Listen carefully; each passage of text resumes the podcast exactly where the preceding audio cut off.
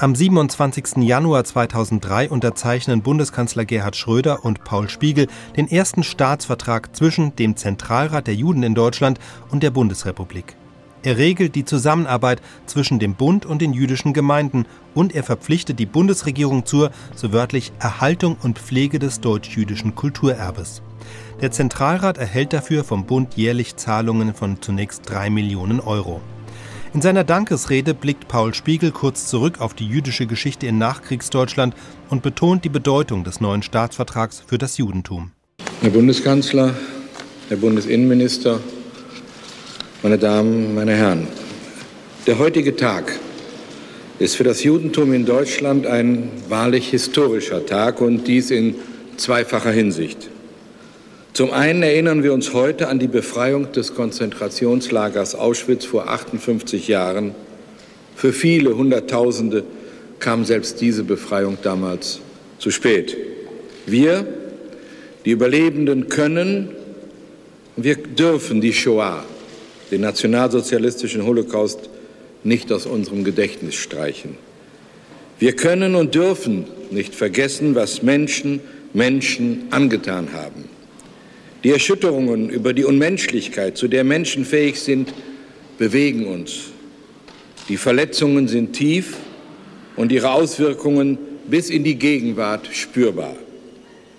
Zum anderen haben wir soeben zum ersten Mal seit ihrer Gründung mit der Bundesrepublik Deutschland einen Staatsvertrag unterzeichnet. Dass diese Vertragsunterzeichnung gerade heute stattfindet, symbolisiert, dass die offene Wunde der Vernichtung durch das Engagement von Millionen Menschen in Deutschland und das damit entstandene Vertrauen in die Gegenwart der Gesellschaft überbrückt wird. Dieses Vertrauen wird dadurch untermauert, dass heute die 83 jüdischen Gemeinden Deutschlands wieder mehr als 100.000 Mitglieder haben. Damit ist die jüdische Gemeinschaft dieses Landes die drittgrößte in Westeuropa. Dies, meine Damen und Herren, ist nicht nur ein Vertrauensbeweis, sondern auch der Ausdruck von Hoffnung, dass Menschen aus der Geschichte lernen und dass Geschichte sich nicht zwangsläufig wiederholen muss. Niemand, wahrlich niemand hätte 1945 geglaubt, dass es in Deutschland je wieder jüdisches Leben geben könnte. Heute sind wir sogar versucht, von einer bevorstehenden Renaissance des Judentums in Deutschland zu sprechen. Das konnte vor wenigen Jahren niemand ahnen. Wir verhehlen aber nicht, dass uns auch heute Entwicklungen in Deutschland beunruhigen. Gemeint ist der immer offenere und enthemmtere Antisemitismus, der in den unterschiedlichsten Alltagsgewändern daherkommt. Defizite in der, Defizite in der Erziehung und Bildung sind sicherlich eine der Ursachen dafür. Ohne Zweifel ist die Bundesrepublik Deutschland eine stabile Demokratie.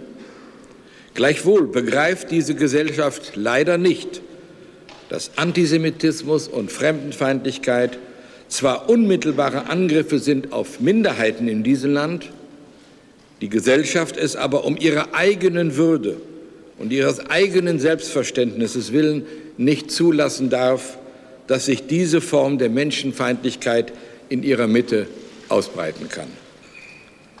Meine Damen und Herren, der Staatsvertrag ist nicht primär eine Vereinbarung über finanzielle Mittel, sondern vielmehr eine Vereinbarung über die ideelle Unterstützung und vor allem die Anerkennung der jüdischen Gemeinschaft in Deutschland als gleichberechtigte Religionsgemeinschaft neben den christlichen Kirchen.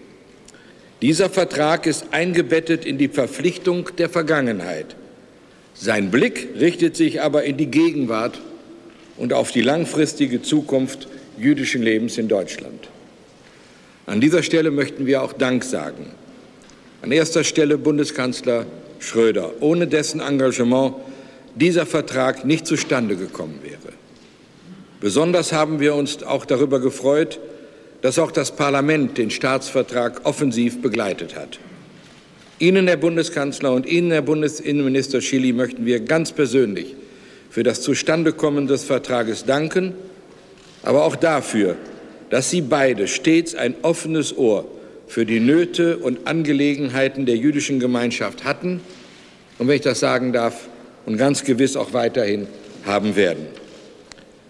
Der Zentralrat der Juden in Deutschland wird in Zukunft dank des Staatsvertrages noch intensiver als bisher seine gesellschaftspolitische Verantwortung im Kreis der anerkannten Religionsgemeinschaften in Deutschland wahrnehmen können. Die Freiheit der Demokratie ist kein Geschenk, sondern sie muss täglich neu erkämpft werden.